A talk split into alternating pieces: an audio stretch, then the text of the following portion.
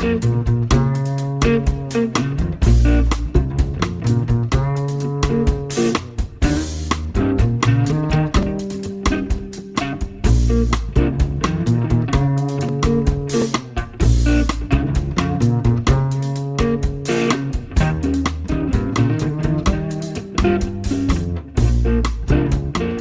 Radio Marca comienza Noches Americanas con Abraham Romero.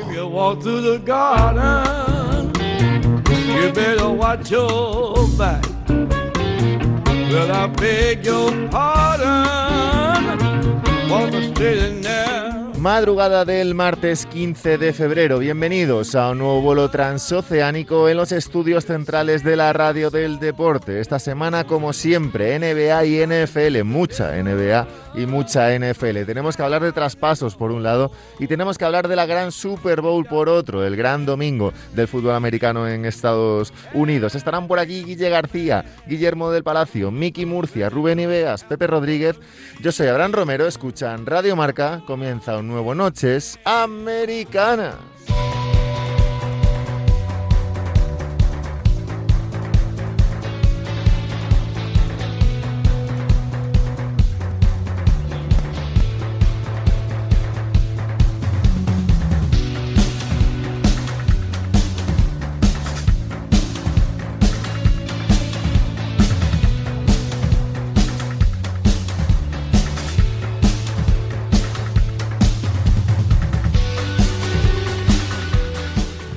Harden, Ben Simmons, TJ McCollum, eh, Domantas Sabonis, Tyrese Halliburton, muchos nombres, muchas noticias.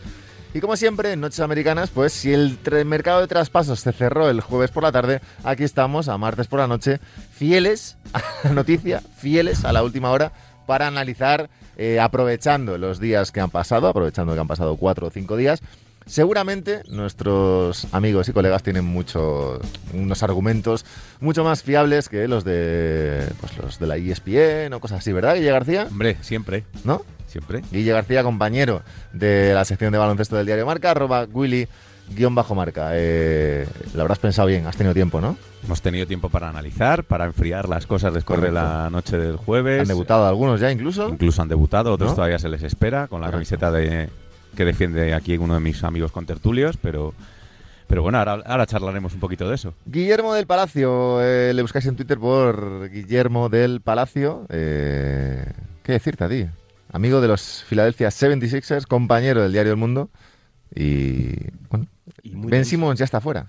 Sí, sí, sí, sí. Hasta luego. Hasta, Hasta luego, ¿eh? compañero. Miki Murcia, ¿qué pasa? ¿Qué tal? ¿Cómo estáis? Eh, ¿Cuál es el traspaso que más te ha sorprendido, Miki Murcia? Eh, Tyrese Halliburton. Joder, ya vas, a- vas a hacer daño ya, desde Has empezado ¿eh? bien, ¿eh? No digo, a ver, puedo entender ciertas cosas, pero es lo que más me ha sorprendido porque es un chico que ha declarado su amor incondicional a Sacramento desde el momento que llegó, que dijo que quería relanzar esa franquicia, cosa que no era muy difícil, y eh, se, lo han, se lo han ventilado. Así, sin más, han preferido a de Aaron Fox. Bueno, ese es tu- este es tu titular. Eh, Sacramento preferida de Aaron Fox antes que a Halliburton. A ver, se quitan a el contrato de, Val- de Buddy Hill, que te puede parecer ahí un poco fuera de contexto, Ajá. pero para mí era el, el, el futuro era Davion Mitchell, Tyrese Halliburton. Era lo que yo esperaba. Me he sorprendido. Ajá. Tú me has hablado de sorpresa. Yo es lo que más me ha sorprendido. Y el chaval también le ha sorprendido porque se le vio llorando en la rueda de prensa de despedida. Así que también él fue el primer sorprendido. Bueno, empezando por lo gordo, nunca mejor dicho, Guille. Ojo, ¿eh? Tú también Cuidado, ¿cómo- bien, ¿eh? cómo hilamos, eh? Empiezas fuerte, ¿eh? ¿Cómo hilamos, eh? Joder, James. Harden a los Brooklyn, a los Philadelphia 76ers a cambio de Ben Simmons y bueno, y un par de chavales más que tampoco vamos aquí a insistir. Eh, ben Simmons que no jugaba, no ha jugado con los Sixers esta temporada, Guille. Eh, sensaciones después de este traspaso. A ver, le he dado, le he dado muchas vueltas ¿eh? a esto. Yo siento ahora mismo mi posición, a falta de que debuten los dos, eh, que gana todo el mundo en este trade y eso no me importaría si no fuese porque es un, un intercambio que se ha hecho con un rival directo de conferencia. Estaría mucho más contento si Nets jugase en el, en el oeste, porque, bueno, si todo sale bien para los, des- los dos equipos, otros vas a encontrar en, en la final, ¿no? Entonces, eh, hay, hay, muchas aristas, depende un poco de cómo lo veas. Creo que si piensas que, que Filadelfia ha cambiado a Ben Simmons, Andre Drummond y Seth Curry por un Harden que igual podía haber firmado en verano, ha, salido perdiendo Filadelfia. Pero si lo ves como que los Sixers han intercambiado a Seth Curry y Drummond por James Harden, han salido ganando. Porque Simmons estaba clarísimo que no iba a jugar. Creo que a priori, eh, jugador por jugador o estrella por estrella, si todo sale bien, si, este, si vuelve al nivel que se le presupone, eh, Harden es eh, toda. Sí, bueno, eh, ahora mismo es más peligroso que Simmons, pero como Simmons haya pasado estos meses que no ha jugado tirándose 2.000 triples al día y vuelva con ganas de demostrar muchísimo, se ponga al nivel defensivo al que estaba, ojito con Brooklyn. Depende mucho, depende. Tengo marcado en el calendario el 11M pero este año porque porque vuelve no bueno es que es cuando vuelve vuelve Ben Simmons a Filadelfia y, habrá que ver. Yo creo que no va a jugar. Yo creo 11, que, 11, bueno, 11 de marzo. 11 de marzo. 11 de marzo. Y yo creo que mi teoría es que él va a forzar para debutar el 12. O sea, ¿Ah, sí? Porque decían que necesitaba como un mesecillo de, adaptación, de ponerse en forma. Y si el primer partido eh, vuelve ahí, el primer airball que haga, o sea, bueno, aparte de que le van a tirar hasta cócteles Molotov, porque el público de Filadelfia, ojito, eh, sabes que le retiran, le pueden Willy, eh, James Harden y Paul Millsap por Ben Simmons, Seth Curry, Andre Drummond y dos primeras rondas del draft. Eso es lo que, ha, lo que ha conseguido. Son primeras, creía que eran segundas. No, first round picks. A mí me suena que son primeras, sí. sí. sí, eh, eso es lo que, han conseguido los Brooklyn Nets, que ya habían soltado mucho en su momento por, por James Harden. Eh, en global, ¿qué te parece el trade? Justo han dado mucho los Sixers eh, y cómo les dejas. ¿Verdad que no han dado ni a Maxey ni a Tibul, que eran los dos jóvenes que, estaban un poco también dentro de los rumores? Han dado mucho, han dado poco. ¿Y dónde les sitúa este trade?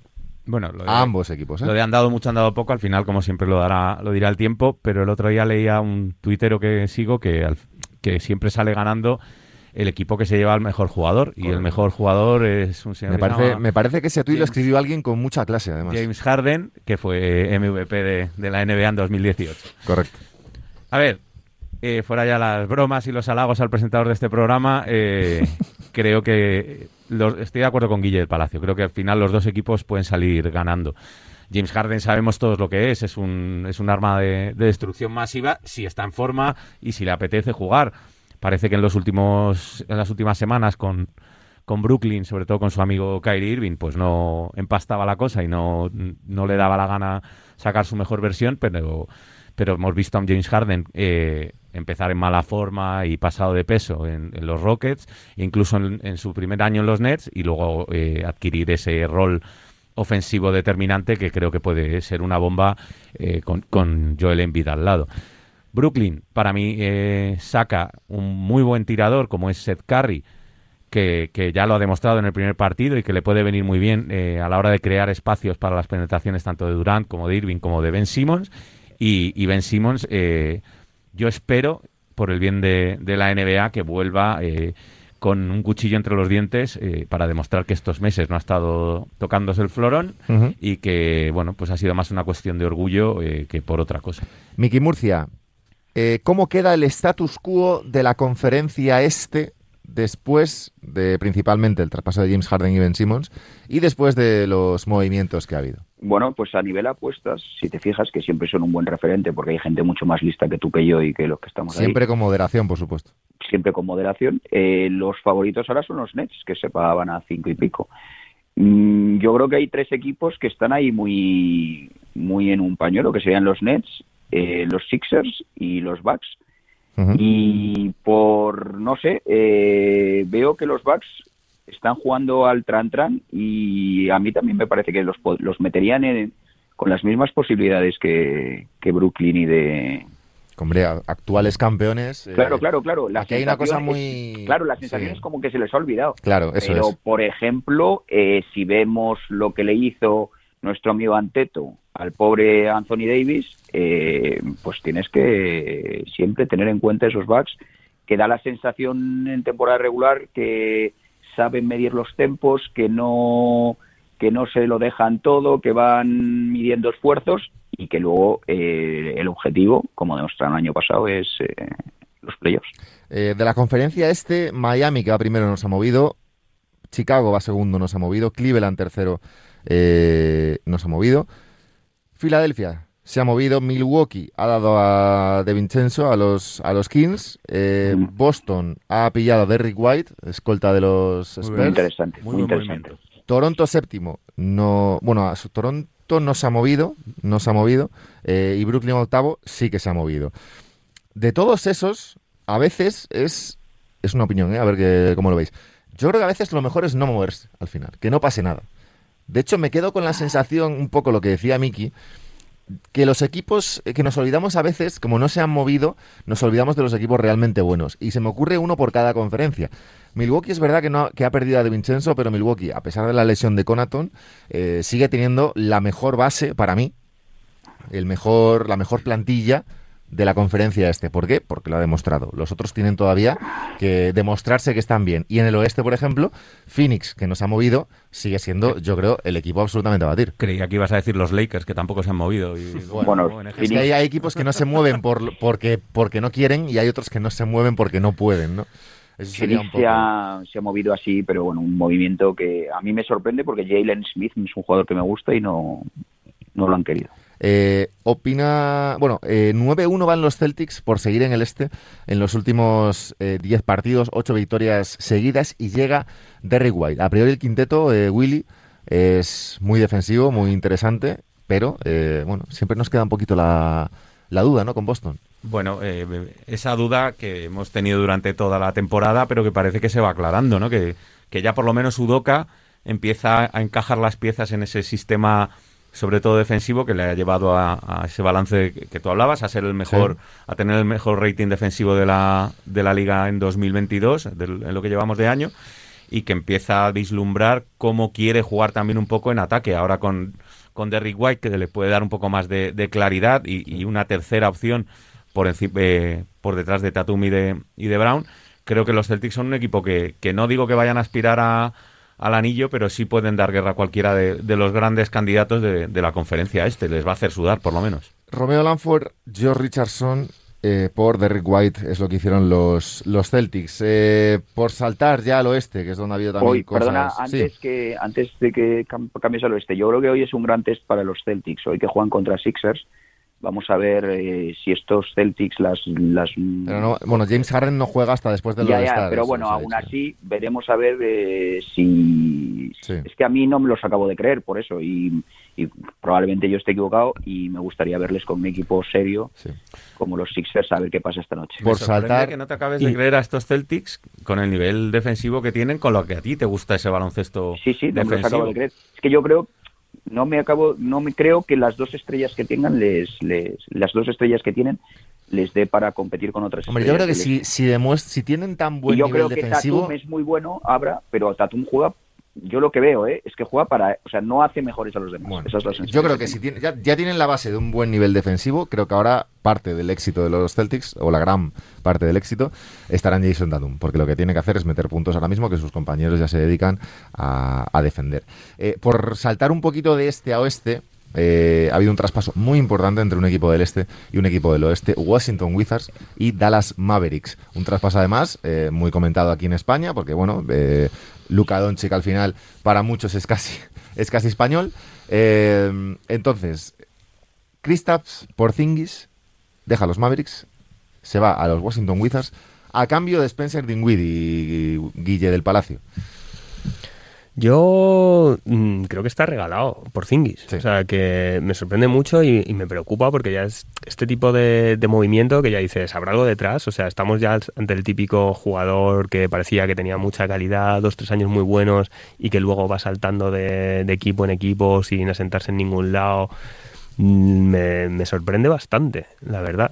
No. Y ojo, porque pues lo que decimos, ¿no? Si, si sale bien, eh, estabas comentando los ocho primeros del este, pero, pero Wizards de repente puede ser También. un corte. O sea, en el play-in debería estar y, y podría, podría de repente complicarle una serie a uno de los equipos más débiles. Miki, ¿tú cómo lo ves? Pues mira, yo creo que Se comen también, perdona que te corte, que te corto a ti siempre, Miki, porque donde hay confianza, pues... Pues da asco. Eh, no, añado también que se comen los Mavericks el contrato de Bertans, también, evidentemente. Es muy, muy, muy amado por Guille del Palacio. Guille, cuenta tu teoría de Bertans, que es muy... No, bueno, sí, a mí lo que pasa es que pobrecillo, pero me cae, me cae mal. O sea, es que físicamente le veo con, unos aires, con un... Claro, a ver, si a mí me pagasen 80 kilos, también tendría esos aires cada vez que meto un triple, ¿no? Pues hombre, pues sí. Pero... pero no, buen, representante. Sí, sí, juez, ya ves. eh, Willy, vamos a ver. Eh, Dingwiddie compañero para Luka Doncic, Luka Doncic que pierde a la gran referencia interior de, los Mavericks. Se quedan un poco cojos, yo creo, en ese sentido. Eh, bueno, más cojos de los que... Yo es que... Eh, es muy hater de Porzingis, ¿eh? Sí, el otro día leía un, comentario de un analista de ESPN que me hizo bastante gracia. bueno, le llamábamos el unicornio, pero es porque... Porque nunca aparecía. Porque nunca aparece, porque rara vez se le ve.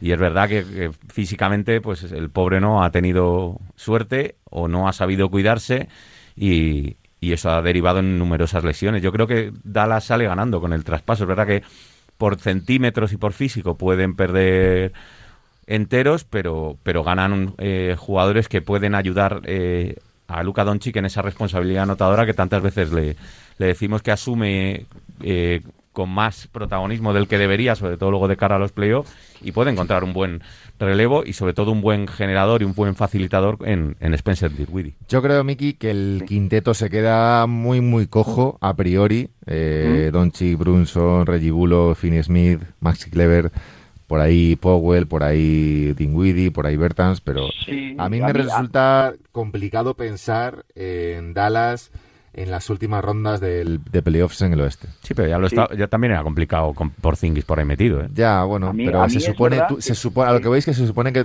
tú teniendo a Porzingis podrías haber conseguido a lo mejor algo más. Ya. Y sobre todo que es que yo, bueno, es un unicornio, pero es que al final es un tío que cuando está sano te hace 20-10. O sea, claro. que tampoco hay nada mejor que pueda ahora mismo optar. A lo mejor podrías haber conseguido a Sabonis. No sé, a, mí me gusta por fin. o sea, estaba, jugando mejor cada día mejor en Dallas. también mm, me sorprende. No sé si es que eh, se quieren liberar de Porzingis y si se quieren liberar también porque Brunson acaba contrato y quieren optar a un agente libre como Ayton, darle el pastizal. No sé, igual es una es una operación mucho más a futuro. Pero es verdad que ahora mismo lo que tú dices, un equipo que estaba bien, que estaba bien posicionado en playoff, para mí pierde opciones. También es verdad que lo, que lo de Dinwiddie, si hubieses leído ahora, si hubieses leído lo que dijo el otro día que yo creo que hay una cosa de química. Wizards empezó muy bien y luego se ha ido desinflando. Dijo, entré en el vestuario y nadie me hizo caso a lo que dije. Macho, o sea, blanco y en botella. Eh, ahí había un problema de química y, que no y que no y que pues eso, pues que necesitaba movimientos antes de del cierre del mercado. Eh, fin de era, en los Portland Trailblazers eh, se va a CJ McCollum, se va a los Pelicans, deja a Damian Lillard solo, Damian Lillard que no se ha movido de Portland. Y CJ McCollum que se va a los Pelicans con Ingram y con Zion Williamson, bueno, cuando vuelva Zion Williamson. Eh, sensaciones también de este traspaso, Willy. Mm, fin de era absoluta. Eh, ya se habían ido antes Covington y Norman Powell. Eh, se queda Lillard solo, pero se queda Lillard solo un poco con la, con la sensación de de que no descartamos del todo que se vaya en verano, que puede haber una reconstrucción a lo mejor con él en la franquicia. No, a ver, yo creo que Están liberando mucho salario. Claro, este ¿eh? yo, creo, que ese es el plan, eh, liberar el máximo salario posible ahora para intentar convencer a alguna gente libre de postín en verano y acompañar a, a Lilar. Claro, ¿qué pasa? Que, que a medida que avance el mercado en verano, si si los Blazers no se hacen con una estrella para acompañar a Lilar, igual es Lilar el que dice, por favor, déjenme, déjenme salir de aquí, porque mm. ya les he, les he dicho lo que necesito, les he dejado hacer y deshacer a su antojo, pues ahora, por favor, déjenme salir de aquí porque veo que este equipo no va a ningún lado.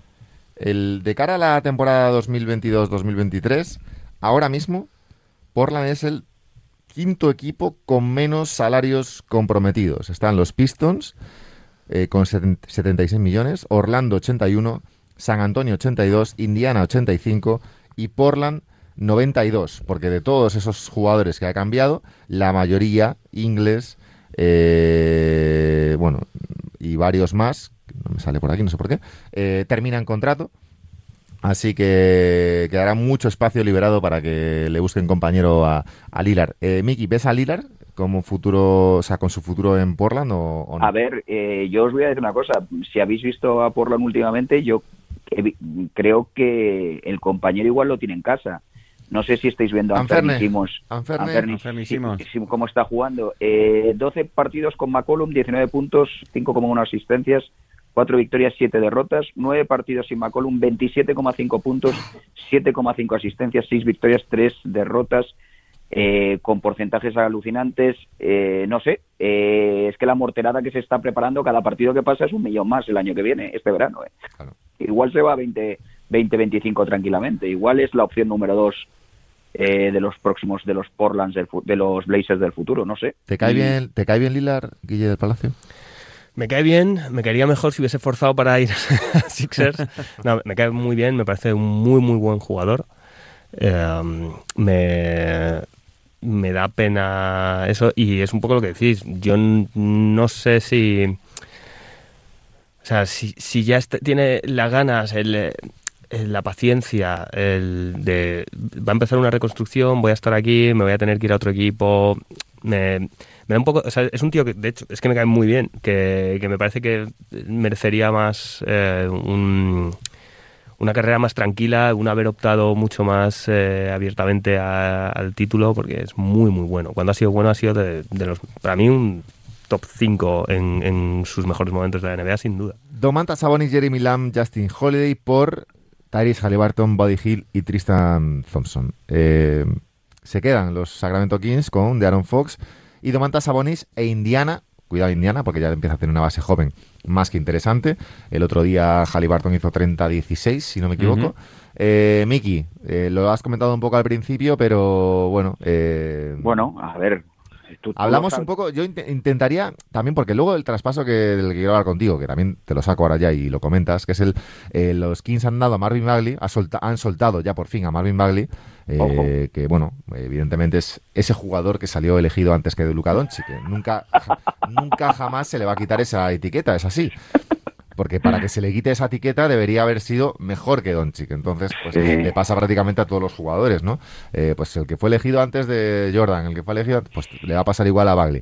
Entonces yo creo que Bagley necesitaba salir de Sacramento y empezar un poco una nueva etapa en otro lado y los Kings necesitaban soltarle para un poco quitarse todos esas esos recuerdos de ese draft que salían a relucir cuando Bagley eh, salía a la pista.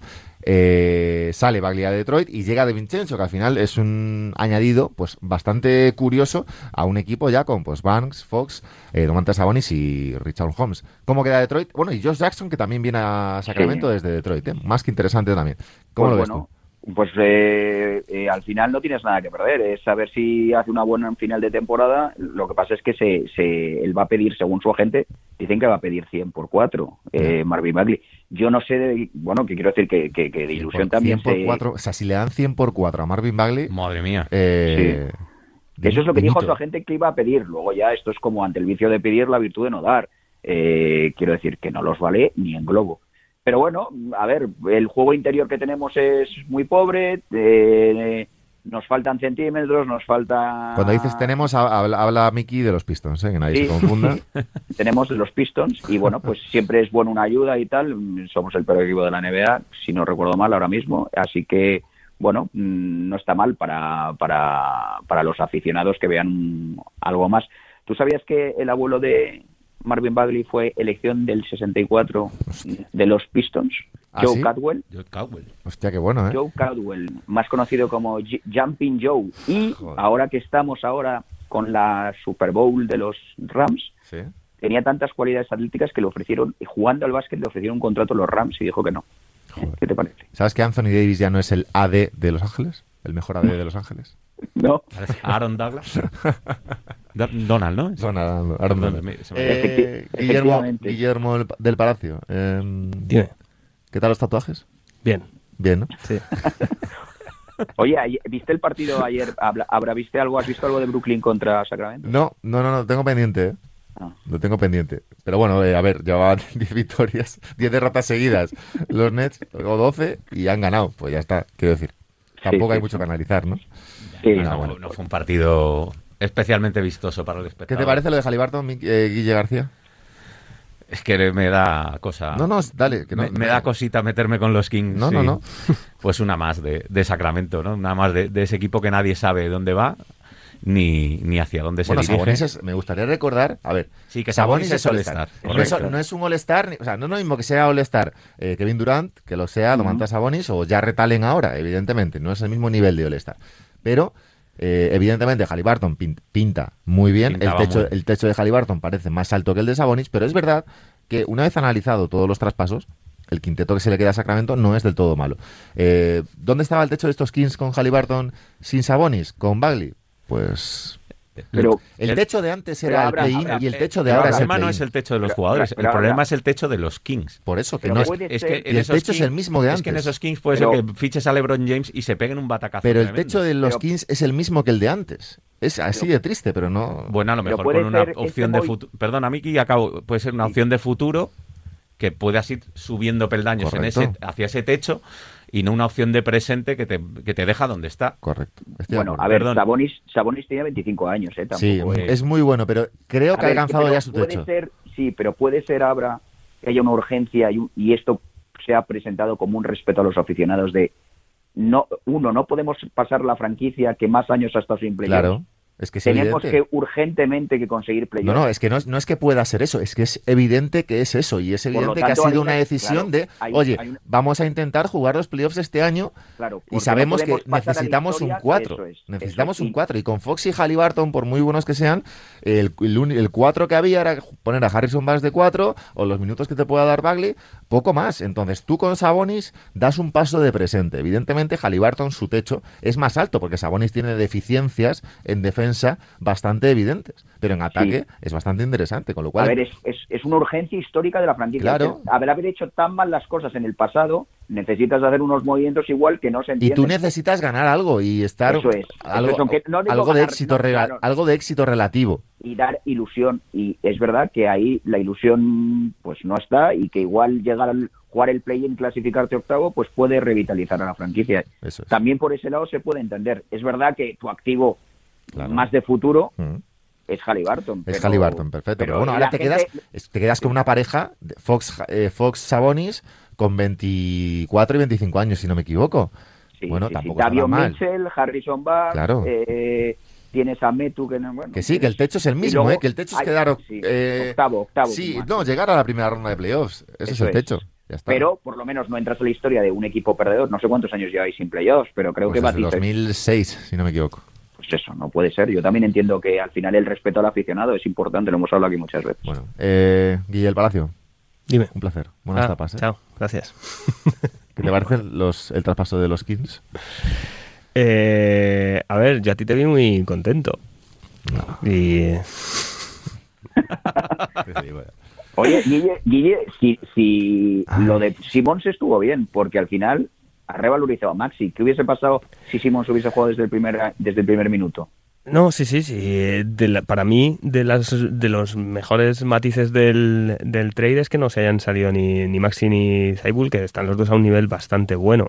Sí que Mm. me preocupa ahora con, eh, yo creo que Harden, eh, Embiid y Tobias son demasiado necesidad de balón como para que Maxi pueda tener un hueco en la primera unidad. Entonces yo lo que haría sería meterle en la segunda e igual salir con Green y Zaibul para, eh, para compaginar, eh, para complementar un poco las carencias defensivas de Harden. En ese sentido puede funcionar, pero también puede. Guille, Guille del Palacio, un placer. Nos escuchamos, nos vemos, nos leemos. Cuídate Os quiero mucho. mucho. Willy Marca, un placer. Como Cuidaros siempre. mucho. Cuídate mucho. Miki Murcia, un abrazo. Un abrazo fuerte. Nosotros Chao. nos vamos a hablar de la Super Bowl un ratito, venga.